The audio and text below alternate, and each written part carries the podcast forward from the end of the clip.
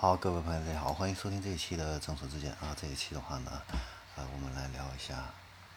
比亚迪啊。最近呢，比亚迪呢出了一款爆款车型啊，就是它的海豹啊。那这款车型的话呢，它从五月二十号开始预售的话呢，呃，预售的价格是二十一万两千八到二十八万九千八啊。仅仅一个月的一个时间，它的订单就已经超过了十一万辆。呃，那这个消息的话呢，是从它的一个供应商那边传出来的这样的一个消息啊。那从这个前呃重庆车这个车展这个销售的这样的一个车展围观的这个人群的一个情况来看的话呢，这款车型啊确实是一个爆款啊。当时在重庆车展也是被站台也是被挤得水泄不通啊。呃，明显能够看到就是这款车型的一个关注度相当的高啊。呃，网友呢对这款这个这个比亚迪现在的一个评价也挺有意思的啊，就说以前的话呢是没钱的人啊买比亚迪，现在的话呢是没钱去买比亚迪啊，也就是说现在比亚迪现在是越卖越贵了哈，而且卖的贵还卖的好，人家啊，那这款车型到底它它好在哪儿啊？能够成为一个爆款？那我们也来看一下。这款车型啊，呃，这款车型的话呢，呃，相比涨价后起起步价接近二十七万的这个比亚迪的这个汉啊，这个纯电车型来说的话呢，应该说门槛价还是降低了很多的啊。那这个呃最低的只要是二十一万多啊。那汉的这个销量我们都知道啊，呃，本身就是挺好的。而且呢，整体的一个设计啊，比较成熟稳重啊。那海豹这款车型的话呢，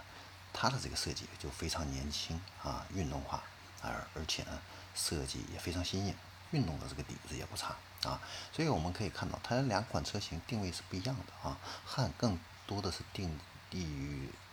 呃定位于一个行政的这样的一个座驾啊，那海豹是一个年轻化的、运动化的这样的一款车型啊。呃，它的。海豹的话呢是比亚迪的这个纯电的一个平台，轴距的话呢，它跟汉这个是一样的，但是它这个尺寸要小一圈啊。呃，这款车的话呢，它有三种续航、四种配置啊。其中的话呢，两款标准续航后驱版的这个续航里程的话呢是五百五十公里啊，加速的一个时间的话呢都是七点九秒。呃，但是它还有性能版的这样的一个车型，四驱性能版的话呢是最贵的，二十八万九千八，啊，百公里加速可以达到三点八秒，这已经是一个跑车级别的这样的一个加速性能了啊。呃，续航里程的话呢，啊，并没有降低很多啊，是六百五十公里啊，这个续航里程在同级车里边的话呢，也是遥遥领先的了。呃，那它的长续航版啊，更是续航里程达到了七百公里啊，在同级车里边也是比较少有的，而且百公里加速性能的话呢，也是相当的不错，是五点九秒啊，比这个比亚迪的这个汉啊长续航版的话呢，呃，续航差不多，但是这个加速水平的话呢，整整是提升了两秒钟啊，在同级之中也是少有的五秒级的这样的一个车型。啊，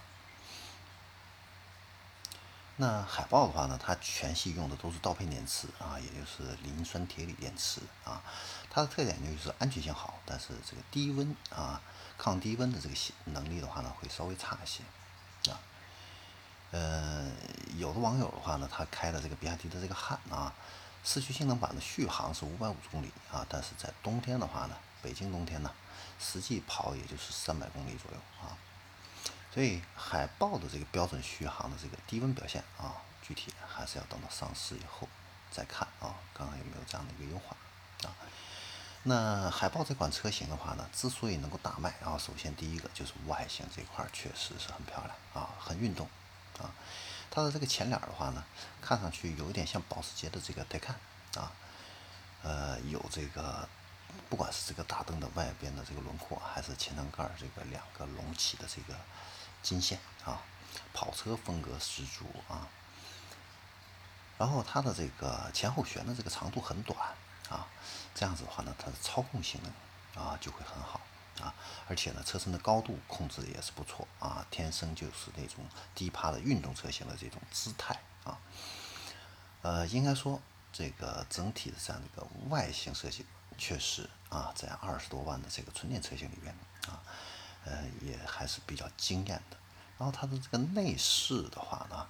啊，标配了就是比亚迪的这个旋转大屏啊，当然的话呢，也有一些其他的这样的一些海洋的一些元素设计啊，设计的还是有蛮多的这样的一些亮点啊。你比如说它的这个换挡杆儿啊，就是变成一个水晶透明的这种啊，看上去很高档啊。那它的这个硬件这一块的话呢？啊确实也是相当的不俗啊，它的这个四驱版啊，呃，前轴的话呢，这个电机的话呢是，呃，异步电机，后边的话呢是永磁同步电机啊，啊，前面的马力的话呢可以达到两百一十七匹，后边的话呢可以达到三百一十二匹啊，那这种前大后小，呃，前小后大的这种布局的话呢，让这款车啊，啊，明显的话呢更偏向于后驱啊。呃，然后它的这个悬架的话呢，是采用了一个前双叉臂后五连杆儿，这个的话呢，在高端豪华车呃，在豪华车里边的话呢，也算是一个顶配了啊。现在最好的这个运动型的一个车的话呢，一般也就是这个配置了啊。呃，Model 3和小鹏七的话呢，和小鹏这个 P7 啊，都有类似这样的一个结构啊。那这个双叉臂的这种结构的话呢，它的这个横向刚度的话呢很有优势啊，对于这个侧倾的一个抑制的话呢会更从容啊。那这款车后这个底子好啊，调教怎么样？这个当然还要等试乘试驾的时候才能够看得出来啊。呃，然后它这个底盘是一个非常大的一个亮点，它是少有的几个主机厂能够采用电池跟车身一体化这样的一个技术的。而且呢，它给你配了一个 iTAC 一个扭矩矢量控制系统啊，那这个的话呢，对于提升整车的一个操控性、空间续航能力的话呢，都是很有帮助的啊。呃，比亚迪的这个 CTB 的这个电池车身一体化的这个技术的话呢，跟这个领跑的 C 零一啊。这个技术的话呢，有点类似啊，都是把这个电池跟底盘的话呢整合在一起。啊，简单的说就是把这个电池嵌在这个底盘里面啊。那现在的话呢，呃，不管是纯电平台还是这个油改电，那大部分都是把这个电池的话呢安装在这个底盘上啊。尤其是很多油改电的这个车型，它的这个电池包啊，离这个地面比底盘还近啊，所以呢存在不小的一个安全隐患啊。呃，那这个 CTB 的这个电池车身一体化的一个技术的话呢，就避免了这样的一个问题，啊，然后安装在底盘上的这个电池包的话呢，啊，呃，传统的这个车型的话呢，都是需要多层结构来保保护这个电池的一个安全，啊，增加了重量，啊，也占用了这个电池的一个有效的一个空间，啊，呃，这个容量的话呢就会受到限制，啊，这个的话呢就有点像老式的这个手机啊，那个宽宽边的那个框一样，啊，手机很大，但是屏幕不大。那这个 CTB 的这个电池车身的一体的这样一个方案的话呢，它是用底盘的结构来包裹电池啊，达到了一个什么效果呢？就是有点类似于窄边框的这个手机啊，尺寸不变啊，但是这个屏占比更高啊，那它的这个电池的容量也更高啊，所以这个续航也更长啊。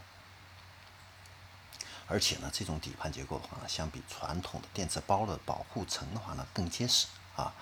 发生碰撞的时候啊，整个底盘都会在保护这个电池啊。另再叠加上这个刀片电池本身就很安全，所以呢，应该说海豹的话呢，这款车型它在安全上是更进了一步啊。那它的这个 CTB 的这个电池车身一体化的一个技术的话呢，呃，让这个电池包也充当了这个结构件的这样的一个作用啊。所以海豹的这个抗扭的一个刚度，甚至达到了劳斯莱斯啊这种超豪华的这种车型的一个级别啊，车身的这个更结实了啊。呃，虽然说海豹不是第一个采用这个电池方案的这个车型啊，但是不管是领跑还是比亚迪啊，应该说都是领先于特斯拉先一步在国内进行一个量产啊。这个的话呢，都是国产品牌在技术上的这样的一个进步啊。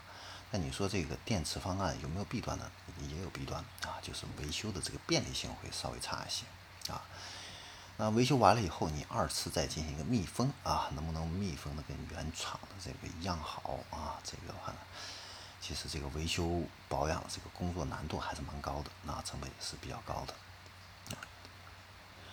呃，然后它另外的这样的一个比较有特色的一个技术就是 Attack 这个技术，这个它本质上实际上是一个牵引力的一个控制系统啊，呃，结合了一部分的 ESP 的这样的一个功能。那它是通过电脑来控制这个电机的动力的一个输出啊。如果呢，你有一侧车轮打滑的时候，它会把这个扭矩转移到另一侧的这个车轮啊，来保证这个动力的一个输出啊。提高这个车辆的一个操控性跟稳定性啊，然后在响应速度上的话呢，它加了一个旋变传感器，有非常快的这种识别的一个精度和速度，可以提前的预测车轮轮速的一个变化的一个趋势啊。你比如说在雪地上直线加速啊，如果搭载了这个 Attack 技术的这个海豹啊，它可以很有效的去避免这个起步的一个打打滑。啊，相比没有 Attack 功能的这个海豹的话呢，要快了零点七秒。呃，那这个功能的话呢，应该说是对北方的这样的一个客户会比较友好啊，或者说是在湿滑路面上开的时候啊，会起的作用会比较大一些啊。那这款车型的话呢，呃，对比这个竞品啊又怎么样？我们也来。看一下啊，首先的话呢，嗯，它最直接的竞品实际上是自家的这个车型啊，那就是比亚迪的汉啊，呃，比亚迪的汉的话呢，这两款车型它的这个轴距都差不多啊，都是二九二零啊，但是比亚迪的汉的话呢，要比海豹啊要长了二十厘米，将近二十厘米啊，宽度的话呢。一个是一米八七，一个是一米九一啊，比亚迪的汉也更宽一些。呃，高度的话呢，它也更高一些，一个是一米四六，一个是一米四九啊，高了三厘米啊。所以说，海豹的这个乘坐空间、储物空间要小一些啊。后排的话呢，基本上就是凯美瑞这样的一个水平啊，在中型车里边算是合格，但是称不上是惊艳啊，达不到这个比亚迪汉的这种接近行政级的这样的一个表现啊。呃，但是家用应该说是够了。啊，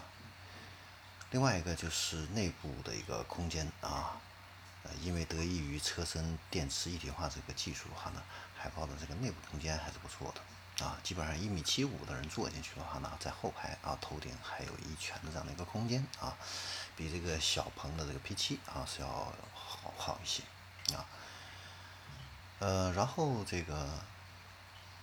呃，海豹的这个续航和性能整体来说的话呢，都是要比汉 EV 的话呢要强一些，啊，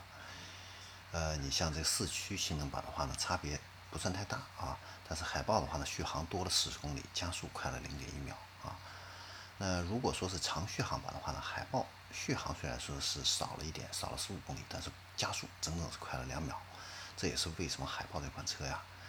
呃，这个能成为爆款很重要的一个原因。啊，呃，价格便宜了不少啊，但是整体这个性能啊这一块实际上是有一个提升，而且这个配置这一块的话呢，啊，我们可以看得到啊，同样的话呢，都是二十六万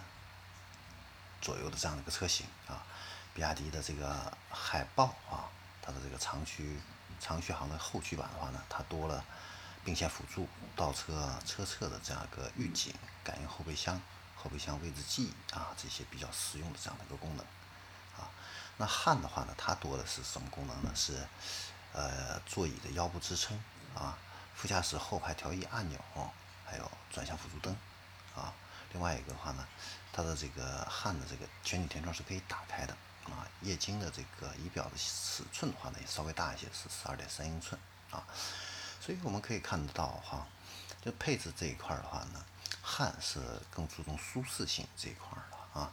那海豹的话呢更注重这个智能性这一块啊，然后再来看一下这个四驱版的这个车型的一个配置的一个差异啊。那海豹的话呢，呃，它是多了这个感应的一个后备箱，还有后备箱的一个位置记忆。那比亚迪的汉的话呢，呃，是多了一个电动方向盘，还有方向盘的这样的一个记忆啊。所以应该说这个海豹的这个配置的话呢，相对来说更实用一些啊。那我们再来看一下它跟这个同级的其他的。竞争品牌这样的一些同价位的这个车型，呃，对比又怎么样呢？那我们也一起来看一下。啊，呃，首先是续航，续航这一块的话呢，海豹的整体续航是要比 Model 3和小鹏 P7 啊都要强的，基本上跟这个领跑的新车 C01 是一个水平的。那 Model 3的话呢是有两种续航啊，标准续航的话呢是五百五十公里啊和。海豹的这个差不多啊，四驱性能版的话呢，呃，这个它的这个续航的话呢，比海豹四驱的话呢要高出了二十五公里，但是呢，呃，Model 3的话呢，它全系都没有能够达到七百公里以上续航的这样的一些车型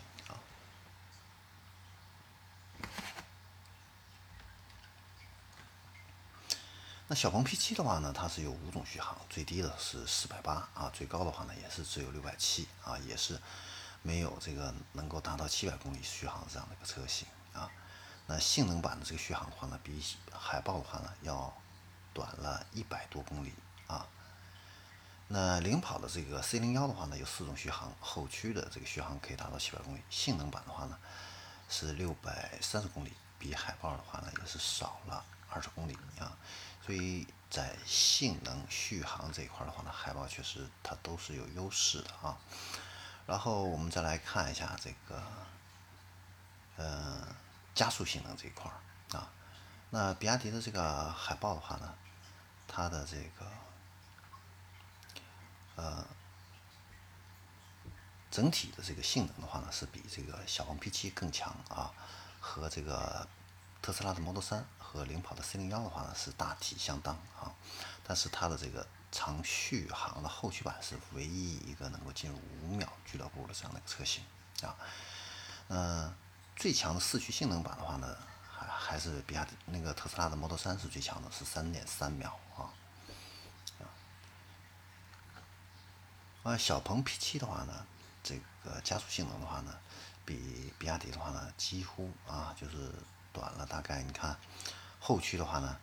小鹏 P7 是六点七秒，海豹的话呢是五点九秒啊，嗯，海豹的性能要更好一些。然后这个四驱性能版的话呢，小鹏 P7 是四点三秒，海豹的话呢是三点八八秒啊，所以小鹏 P7 在性能上跟这个海豹是比不过的啊。那领跑的话呢，后驱都是七秒多的一个加速啊，性能版的话呢有四点二秒和三点六六秒的选择啊，呃。这个它的这个四驱版确实性能是要比海豹要强一些，啊，那车身尺寸这一块的话呢，海豹这个车身尺寸是没有优势的啊，比这个 Model 3稍微大一些，但是对比小鹏 P7 啊，它的这个差距相对来说要明显一些，啊，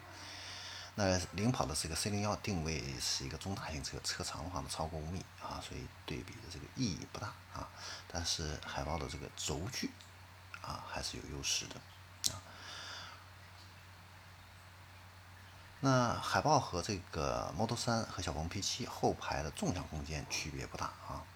尤其是这个小鹏 P7 啊，虽然说你看这个数据，它的这个轴距接近三米，但是实际上它的这个后排实际体验那个空间啊，实际上并不是算最大。然后配置这一块的话呢。嗯，其实大家都差不多啊，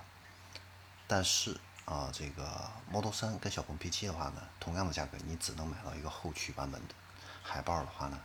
你是可以买到四驱的一个顶配啊。我们看一下这个配置啊，能多了哪些东西啊？那海豹的话呢，对比特斯拉的 Model 3的话呢，它是多了后排的车气囊啊，咱们是用四驱性能版。呃，二十八万的这款车型来对比特斯拉的 Model 3的这个后驱版啊，那个特特斯拉 Model 3的这个后驱版的话呢，价格实际上比海豹还要贵了一千多块钱啊。但是它的配置的话呢，呃，海豹的话呢是多了后排侧气囊、膝部气囊，呃，悬架的软硬调节 HUD 的一个显示器，还有一个前排座椅的一个通风啊，还有三百六十度的全景影像啊，应该说是多出来了不少配置。那 Model 3它有没有多的配置呢？也有。啊，Model 3的话呢是多了一个电动的一个后备箱，方向盘加热，后排座椅加热，多层的一个呃隔音玻璃啊，这是配置上这样的一个差异啊。应该说配置这一块的话呢，嗯，海豹啊这个性价比相对来说还是很高的啊。然后音响这一块的话呢。嗯，海豹的话呢，它是给你配备了一个呃十二个喇叭的这个丹拿音响啊，而且呢，车内还有一个多色的这样的一个氛围灯啊。呃，整体来说的话呢，呃，不管是性能啊、呃智能啊，还是舒适这一块啊，海豹的话呢，应该说是做的都是比较均衡的啊。这个也是它为什么能够。啊，赢得这么多人喜欢这样的一个原因啊，呃，那下期的话呢，我们也会再介绍另外一款爆款的一个车型，就是理想新上市的理想 ONE 啊 L 九。好，这里是正说之见，我们下期再见。